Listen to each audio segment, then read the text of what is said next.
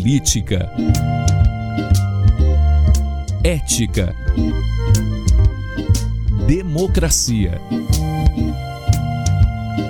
informação,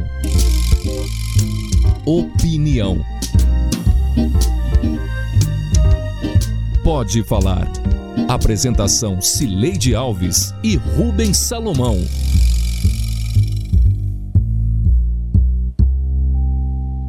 Oi, gente. Rubens Salomão e eu chegamos para o episódio 154 do Pode Falar, o primeiro podcast de política de Goiás com trilha sonora de Beto Estrada. Eu falo da minha casa em Goiânia e Rubens do estúdio da Sagres em Aparecida de Goiânia. Oi, Rubens, tudo bem? Oi, Sileide, tudo bem? Firme e forte, vamos que vamos para mais uma edição, Sileide.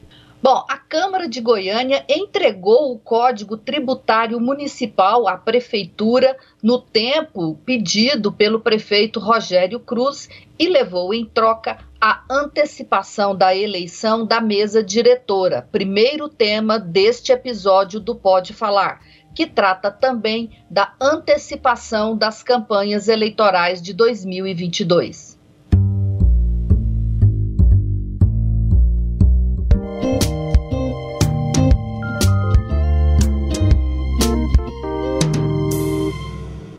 Antecedência de um ano e quatro meses, a Câmara de Goiânia elegeu nesta quinta-feira sua nova mesa diretora. Presidente Romário Policarpo, primeiro vice Clécio Alves, segundo vice Isaías Ribeiro, terceiro vice Santos Júnior, quarta vice Leia Clébia, primeiro secretário Anselmo Pereira, segundo secretário Juarez Lopes, terceiro secretário Ava Santiago, quarto secretário Leandro Sena e corregedor Joãozinho Guimarães. É a chapa, senhor presidente. Uma, duas, três vezes presidente. Aos 34 anos de idade, no segundo mandato de vereador, Romário Policarpo conseguiu algo inédito: se eleger três vezes presidente da Câmara de Goiânia. Nunca houve, nunca houve na história da Câmara Municipal uma reeleição sucessiva tripla Ainda na lista das excentricidades, a antecipação da eleição só foi possível depois de uma mudança no regimento interno aprovada em meio à votação do Código Tributário Municipal, que foi votado pela segunda vez nesta quarta-feira. A ideia da antecipação da eleição surgiu de acordo com a fala do próprio vereador Mauro Rubem, que inclusive é da oposição. Né? a, a estabilidade no momento político que a gente vive a estabilidade de saber que a casa continuará nesse mesmo trilho, respeitando democraticamente o mandato dos parlamentares, causa conforto aos vereadores. Os vereadores se sentiram confortáveis em fazer essa eleição de forma antecipada. Rubens, a gente sabe que não é por conforto que essa eleição aconteceu agora. Na real, qual foi o motivo? Bom, Sileide, pelo que eu estava apurando e acompanhei ao longo dessa semana e das semanas anteriores, o que pegou, o que realmente levou a essa antecipação e a uma votação tão ampla, né? 34 de 35 vereadores, mas principalmente essa conveniência toda, mudança no regimento, é também a consolidação da base do prefeito Rogério Cruz, uma coisa junto com a outra, né? Aqueles vereadores novatos que tinham feito aquele grupo de 14 na eleição é, para esse primeiro mandato né, de dois anos de presidente da Câmara, depois das eleições de 2020, aquele grupo acabou se acertando com o prefeito Rogério Cruz. Teve até reunião no Paço Municipal, em que o Rogério Cruz chamou os vereadores e, ao lado de Romário Policarpo, pediu ajuda desses vereadores para que não houvesse uma separação, para que não houvesse a criação de dois grupos dentro da Câmara. Então acabou que ficou um grupo só com 34 vereadores e esses todos fazem parte da base do prefeito. Tem um ou outro que, vez ou, ou outra, é, questionam uma, alguns pontos da prefeitura e, e, gostam de falar em oposição, mas na prática é uma oposição muito restrita na Câmara e a consolidação da base do prefeito é que levou também a essa é, confirmação de um apoio tão amplo em torno do, do Romário Policarpo. E se o apoio está bom agora, se são 34 votos agora, para que esperar? Dá tempo para alguma divergência existir até o final de 2022, que é quando essa eleição naturalmente ocorreria para o biênio 2023-2024. Então, se a maioria já está formada agora, em torno do Passo e em torno de Romário e Policarpo, a conveniência eh, mandou que a democracia fosse colocada de lado, que a justiça num processo eleitoral fosse colocada de lado, na minha opinião, e a antecipação acontecesse, Sileide. É, Rubens, é, e não foi, quer dizer, é, é, isso, né, essa consolidação aí dessa base do prefeito, e também é, eu acho que a gente tem que lembrar que o, o prefeito Rogério Cruz barrou, né, essa iniciativa da Câmara a, no início desse ano, que eles tentaram fazer esse processo lá e houve uma resistência do Passo, porque o Passo achou que não, não podia entregar de mão beijada e com tanta antecedência para o Romário Policarpo mais um mandato de presidente. E, e isso é, junto vai o, o de vice-prefeito de Goiânia, né? Porque é o presidente da Câmara que é o vice-prefeito da cidade. O que, que mudou? Né? Além dessa questão que você aponta aí da consolidação dessa base, mudou que agora a Câmara tinha uma carta na mão para poder é, fazer uma exigência em cima do passo, que era a votação do Código Tributário no prazo é, necessário do ponto de vista da prefeitura, que era a sanção até esta quinta-feira, né, dia 30, porque a prefeitura quer cumprir a noventena e, e, esse novo código entra em vigor no ano passado. Então, essa foi é, a, a, moeda de troca que os vereadores usaram para convencer o passo e trazer o, pa, o passo para esse projeto, o que possibilitou a eleição. Bom, internamente, né, Rubens, é, eu estava ouvindo os discursos lá na Câmara e o próprio discurso do presidente reeleito, trieleito, né, e ele dizia que, olha, achavam que eu é, é não era competência minha, que foi sorte minha, mas desconheceram, é, três vezes presidente é mérito, não é só sorte, né? Né? É, mas tem mais coisas aí. Tem, um, tem de fato mérito dele, mas um dos méritos dele é em fazer negociações que a gente não conhece de público, né? Então, a, a, o que eu andei perguntando é por que, que 34 vereadores se uniram a esse projeto? Porque poderia ter havido dissidências, houve uma só do Lucas Quitão que nem lá estava, mas praticamente a unanimidade. Por quê? Aí a resposta que eu ouvi é de que está circulando né, é, na Câmara a, o tal de projeto de resolução de reforma administrativa lá da Câmara. É, a gente já sabia que esse projeto estava é, sendo discutido, né, é através dele que os vereadores pretendem acabar com os cargos nos gabinetes e deixar só uma verba por, por gabinete e aí cada vereador contrataria quantos e quisessem e com o salário que quisessem dentro desse limite. Hoje são cargos, né? E além disso, Rubens, haverá outras mudanças nessa reforma administrativa que vai criar, e obviamente, criar cargos. Né? Então, o que os vereadores estão de olho é nessa reforma. Esse projeto não entrou no sistema. Eu apurei, Rubens, que é possível, inclusive, esse projeto ser votado sem entrar no sistema.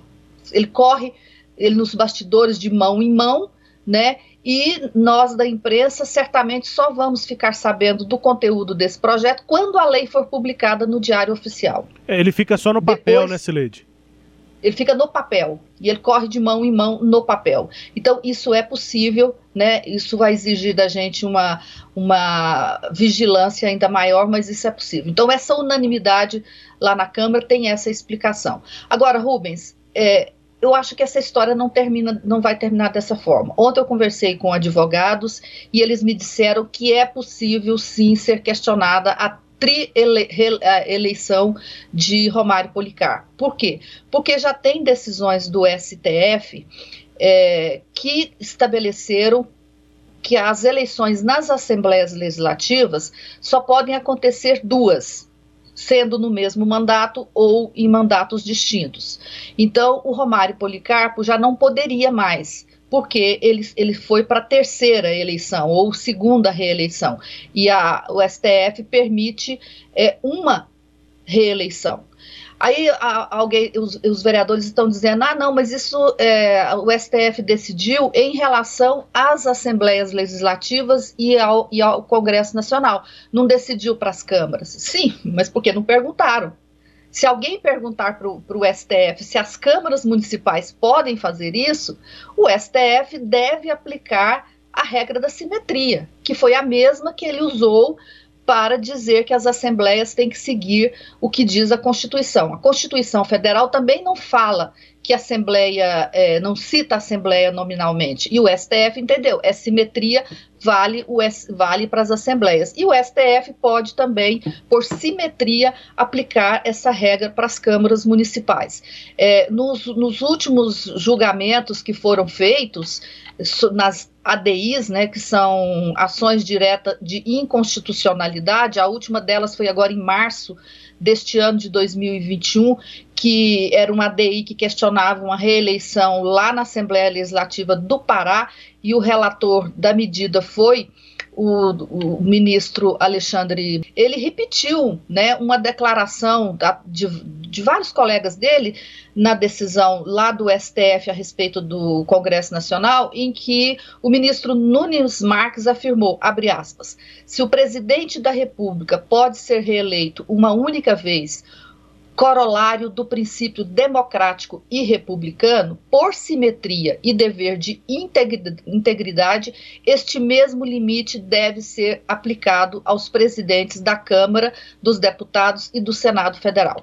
Depois, então, os ministros começaram a julgar os casos das assembleias legislativas e também seguiram essa, essa simetria. É, o que se entende, todos eles entendem, é que a, é, a reeleição sucessiva ela permite a formação de blocos hegemônicos, impede o pluralismo democrático e também a alternância de poder, que é a norma que baliza a, a, legislação brasileira de só ter uma reeleição e não mais do que uma. Então, a vida do, do Romário Policarpo como terceiro presidente consecutivo ainda não está totalmente fechada, Rubens. Pois é, e aí eu conversei com o Romário Policarpo e ele disse que tem uma assessoria jurídica que está com certeza de que não há essa simetria, de que se o STF for acionado, não vai haver assimetria para as câmaras municipais. É o que ele disse em, nas entrevistas, inclusive na entrevista coletiva logo depois da é, trieleição, né, da segunda reeleição. É, e aí, Sileide, claro, além da questão jurídica, você tocou num ponto muito importante, porque o mesmo grupo político é, é, manter a hegemonia e eleger seguidos presidentes da Câmara, isso já aconteceu, mas nunca houve um mesmo nome, né? um mesmo presidente três vezes. Por quê? Porque vereador está sempre ávido por espaços, né, para atender sua base eleitoral, para ter mais visibilidade, para ter mais palanque. E presidente da Câmara é quem mais aparece. Então, é, sempre foi muito difícil ao longo da história da Câmara é, que uma mesma pessoa conseguisse continuar no cargo para mais de um mandato seguido. E o Romário conseguiu três. Né? Alguma coisa ele tem que estar fazendo para convencer os outros 34 vereadores que qualquer um deles não tem que ser presidente, que ele é que tem que ser o presidente de novo pela terceira vez e não qualquer um outro deles, porque é o que sempre aconteceu. Essa alternância pode até ficar dentro do mesmo grupo, mas havia uma é, mudança de quem era o presidente, como mudou do Clécio Alves para o Anselmo Pereira, do Anselmo Pereira para André Azeredo. Não são necessariamente grupos diferentes, né? Tem algumas semelhanças de grupos, mas um vereador busca uma articulação para que ele se torne presidente e tenha mais cargos, mais espaço. É claro que aí você matou a charada, né, Celede? O Romário Policarpo está providenciando mais espaços para todo mundo nos seus próprios gabinetes e aí todos eles ficam mais calminhos, ficam mais comedidos nessa tradicional avidez pelo cargo de presidente da Câmara. Todo mundo queria ser presidente, até bem pouco tempo atrás, quando chegava perto de eleição na Câmara, a gente sempre ouvia essa frase feita. Aqui são 35 presidentes, né? Qual, qualquer um aqui poderia ser presidente. Agora não. Agora só um pode ser presidente e é o Romário Policarpo. Você matou a charada porque ele está beneficiando todos os outros 34. Sileide. É, e aí não tem é, oposição e governo, né? Nessa hora todos se unem, quer dizer, de Mauro Rubem do PT, que foi uma voz importante da oposição nos questionamentos ao Código Tributário, até o próprio é, Anselmo Pereira, que é o governista mor da Câmara de Goiânia, todo mundo fica junto né, quando se fala em, nesses benefícios. Bom, e assim terminamos o primeiro bloco.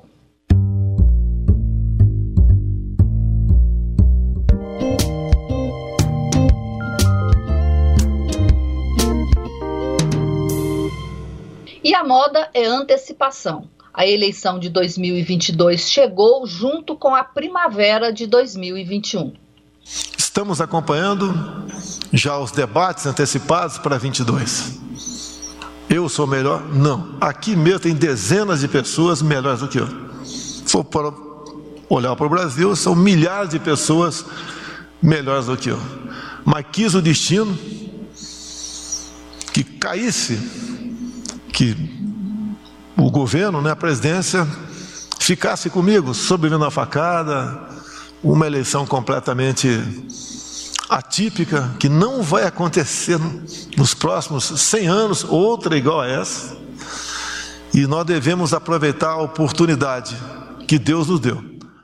Que além da manifestação do meu partido, a minha manifestação pessoal é de que nós, nesse momento, tomamos a decisão de estar ao lado da verdade, de estar do lado certo da história política do nosso Estado. Maguito Vilela deixou o sucessor e vai continuar a política do Estado de Goiás com a dignidade que merece, com esse jovem que será vice-governador do Estado de Goiás na eleição de 2022. Gustavo, o que, que você vai ser? Bom, eu quero ser um soldado. Se lá no futuro as forças políticas que nós estivermos unindo a definir pelo meu nome, meu nome estará à disposição do povo goiano para ser candidato a governador. Rubens, vamos começar por Bolsonaro. Ele mesmo reconhece que vai ter uma eleição difícil e por conta até mesmo, né, do seu estilo de governar. É um governo que não tem uma agenda propriamente de políticas públicas. Ele tem agendas no campo da moralidade, né, sobre regulamentação do corpo feminino, ele tem uma agenda sobre ideia de família, ele tem uma agenda do porte de armas, ele tem uma agenda em termos de política externa, que é alinhamento com as potências dominantes, mas em termos de política pública, política pública para educação, política pública, não para a educação tirar determinados conteúdos ideológicos da escola, mas de expansão da educação, de expansão da universidade, de ciência e tecnologia, políticas para tratar os vulneráveis, políticas de saúde. Isso não é uma agenda forte do governo. Tanto que isso não, ele não vem a público para falar de políticas públicas. Ouvimos professora da Universidade Federal do Rio de Janeiro, Maíra Goulart, para quem Bolsonaro é um presidente de nicho ou da sua bolha. Daí sua dificuldade eleitoral. Aí, Sileide, eu me lembro da entrevista que fizemos no Sinal Aberto nesta semana com o oficial da reserva do Exército, Marcelo Pimentel José de Souza, que completa essa análise. Segundo ele, Bolsonaro chegou ao poder com o que ele chama de partido militar. Ou seja, esse grupo que eu emprestei o conceito do partido militar, que você descreveu na minha apresentação, ele é dinamizador de dois processos muito claros na sociedade brasileira hoje. Por um lado, a politização das Forças Armadas e dos militares, de modo geral, poderíamos ampliar para aqueles integrantes dos órgãos de segurança pública, não somente as polícias militares, e por um outro lado, um processo de militarização da política através, eh, por intermédio da ocupação de cargos políticos no executivo e no legislativo por militares em profusão é, e por intermédio da política, a politização, aliás, a militarização da própria sociedade brasileira. Há vários exemplos que caracterizam esse tipo de ação. E esses dois processos são dinamizados, ou seja, vetorizados, exatamente pela ação política deste grupo, que é um grupo coeso, disciplinado, hierarquizado, com características é, autoritárias ou da autoridade militar empregada fora do seu lugar e do seu tempo, que é dirigido por esta geração formada na AMAN nos anos 70 e também, de alguma forma, já nos anos 80, que é a minha geração, que instrumentaliza por várias formas os militares das Forças Armadas e a própria instituição para atingimento de um projeto político de poder que se parece muito ao que um partido político faz. Pois é, Rubens. Então, o presidente que pretende ir às urnas, né, é esse presidente que está trabalhando para esse nicho, né, que não faz políticas públicas, não está preocupado em cuidar da saúde, da educação, da inflação, do custo de vida, é, e sim em fazer esses discursos que alimenta a base eleitoral dele. Então, de um, de um lado é isso, e de outro, ele tem ao seu lado, o partido que ele tem ao seu lado é o que esse coronel aí da, da reserva do Exército chama de partido militar por quê? Porque quem está junto do presidente, ajudando ele a, a fazer a, a gestão do, do, governo deles, em grande maioria são os militares, né? E aí a gente vai ver se essa é, é, é estrutura de, de campanha é suficiente para um presidente ser reeleito. As pesquisas eleitorais hoje mostram que não, mas a gente como, como a campanha está começando com tanta antecedência, não dá nem para a gente dizer é, se esse quadro se manterá até as vésperas da eleição no ano que vem, Rubens. E provavelmente não vai se manter, né, Sileide? Pode até ser que os números são, sejam os mesmos, mas não há dúvida nenhuma de que o cenário vai ser diferente, né? Um presidente agora, há mais de um ano da eleição, é uma coisa. Um candidato da oposição há mais de um ano da eleição é uma coisa. Lá na frente é outra. Então pode até ser que os números sejam semelhantes, mas a gente vai ter muito mais elementos para analisar no ano que vem. Agora, essa antecipação, é, de fato, já é realizada pelo próprio presidente, né?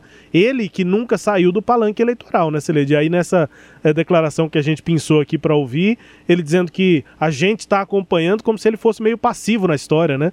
Tá acompanhando o debate antecipado para 22. Ele é que tá, não abandonou em momento nenhum o debate eleitoral. Ele continuou no debate de 2018, mesmo depois de ter vencido a eleição, e antecipou de, desde 2019 o, o, debate sobre a eleição de 2022. Né? E aí, claro, a reboque disso, vieram também outros pré-candidatos, como João Dória, principalmente, que aí sim houve já um, um debate muito intenso entre os dois que são pré-candidatos para a eleição do ano que vem, sem falar, claro, no ex-presidente Lula, que já está organizando aí para ser, como analisou também na entrevista da Maíra Goulart, é, o Lula sendo um candidato de centro, né? Tentando fazer cada vez mais alianças para juntar também forças de centro e não ser, como não é, um candidato de esquerda ou de extrema esquerda. É um outro conceito interessante da entrevista lá de que polarização não é simetria. Né? Pode ser polarizado, mas é um candidato de centro-esquerda e um outro de extrema-direita, Sileide. É, e o presidente sempre teve plano A e plano B, né? E, e esses, esses planos às vezes mudam de lugar. O A vira B e o B vira A. O plano A do presidente era um, uma, um golpe, uma tentativa de golpe, e o plano B é eleição. Como micou essa, essa tentativa em 7 de setembro, ele buscou o plano B e está trabalhando com esse plano B, que é essa é tentar se, é, se, se tornar é, politicamente forte para as eleições. E é, a, a, a carta na manga dele é esses programas sociais que ele está tentando destravar no Congresso Nacional, arrumando recursos no orçamento para criar o, o, o futuro Bolsa Família, né, é, que vai chamar Auxílio Brasil. Aqui em Goiás, Rubens, é, também por motivos diferentes, mas houve essa antecipação. Quer dizer, ficou claro, muito claro, naquele evento do MDB é, de sexta-feira da semana passada, em que o governador lançou né, o, o Daniel para ser o vice dele, que aquele evento era um evento de campanha, né, completamente de campanha. E isso levou a que todos os outros jogadores começassem a jogar com mais intensidade. O primeiro deles aí foi o Gustavo Mendanha, né, que já desfiliou-se do MDB e agora fica aí uma, um, um, um, uma, um solteiro na praça, né, tentando atrair pretendentes, é isso que, que é o Gustavo Mendanha. É, os, ele vai conversar com os partidos de oposição e dentro do governo também intensas conversas, porque ah, agora vai ser uma briga por, por espaço. O Daniel precisa se confirmar é como vice, ele tem que construir isso e ele sabe, ele tem consciência disso. e os outros que não querem, tentando é, construir a desestabilização do Daniel. Então tá todo mundo conversando, o Daniel vai ser um, um, uma peça importante em tudo isso, quer dizer, se o governador deixar, né? Porque o governador tem uma característica, Rubens, que é centralizar tudo nele. É, a gente já falou outras vezes, mas eu me lembro agora do último caso que foi o Zé Witt. Witt que foi para o governo com a promessa de que seria um interlocutor político do governador. E não é. A gente não veja o Witt, né, Rubens? Então eu não sei se Daniel vai conseguir quebrar essa característica de, do governador que é deixar tudo centralizado nele e não permitir que outras pessoas façam interlocução em nome do governo para resolver essas questões políticas. É, o que, o que se vê, por exemplo, do Zé Witt, se no exemplo que você deu, é ele fazendo a própria campanha, né?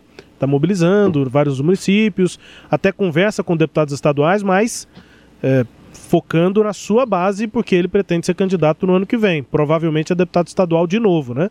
O Zé Witt foi presidente da Assembleia. Ele até tinha a intenção de sair para federal, mas o que está se configurando nesse momento é que ele seja candidato de novo a estadual e não faz essa articulação em nome do governo, fica tudo na, na mão do governador. Agora, essa posição de vice é interessante, né, Celede? Pensei aqui agora, me parece que é como se fosse um ranking, assim, a gente saiu das Olimpíadas aí recentemente, tem lá primeiro, segundo e terceiro lugares, né? O vice do primeiro mandato, antes da reeleição, ele é um vice que está ali, número 2 do governo, mas na prática ele não é exatamente o número 2, porque é um vice que não vai ser governador, né? O governador é o candidato à reeleição. Então esse primeiro vice, que é Lincoln TJ, na prática ele é, nesse ranking, ele é um vice mais com cara de terceiro ou até quarto lugar, né? Porque ele não vai assumir. Já Daniel Vilela, não. Ele está numa postura de ser um vice, então ele é número 2, mas ele vai ser número 1. Um. Daniel Vilela, ao que tudo indica, com o cenário que nós temos historicamente, enfim, ele vai ser governador, né? Quando, quando Ronaldo Caiado lá em 2026 se desincompatibilizar, se for é, reeleito em 2022, é, Daniel Vilela tem essa perspectiva de ser governador. Então ele também tem esse. É, é, pode ser uma força a mais, mas também é um desgaste neste momento, né? Como é que ele vai conversar, com que assunto ele vai conversar com esses aliados do governador Ronaldo Caiado que querem ter espaço, enquanto que Daniel Vilela já recebeu esse espaço, digamos assim, mas claro, tem que se consolidar. Mas acho que é uma, uma mudança assim de postura, né? Uma coisa é o vice como Lincoln TJ num primeiro mandato, e outra coisa é essa figura que está sendo criada de Daniel Vilela para vice na reeleição, aí é um vice com outro peso. E o Daniel Vilela está tentando, né, Celede? Nessa semana ele teve essa reunião com Alexandre Baldi, tentando trazer o PP de volta para a base do Caiado. É, o Baldi, que já estava até na entrevista que concedeu aqui a Sagres, considerando, né, dizendo que tem gente no PP que conversa com o Gustavo Mendanha, é, deixando as portas sempre abertas, como o Baldi faz, mas disse naquela entrevista que é, essa, esse anúncio antecipado e a falta de diálogo na base do governador para trazer o MDB, isso é, abriu feridas e que seria um desafio para o governador cicatrizá-las. E aí agora o Daniel Vilela que está tentando ser o Mertiolate, Sileide, para curar as feridas e depois é, cicatrizá-las né, na base.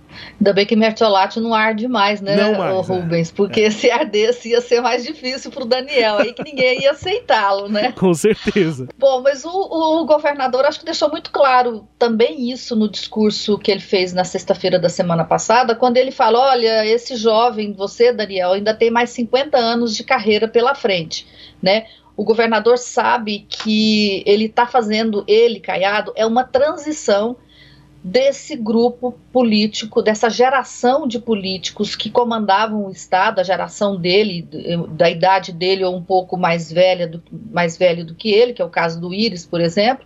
Então ele sabe que esse grupo está, é, é essa geração está encerrando a participação dela e ele está querendo ser esse, essa, ele almeja construir o, o, o novo grupo de o novo grupo, né? Ele quer ser essa transição.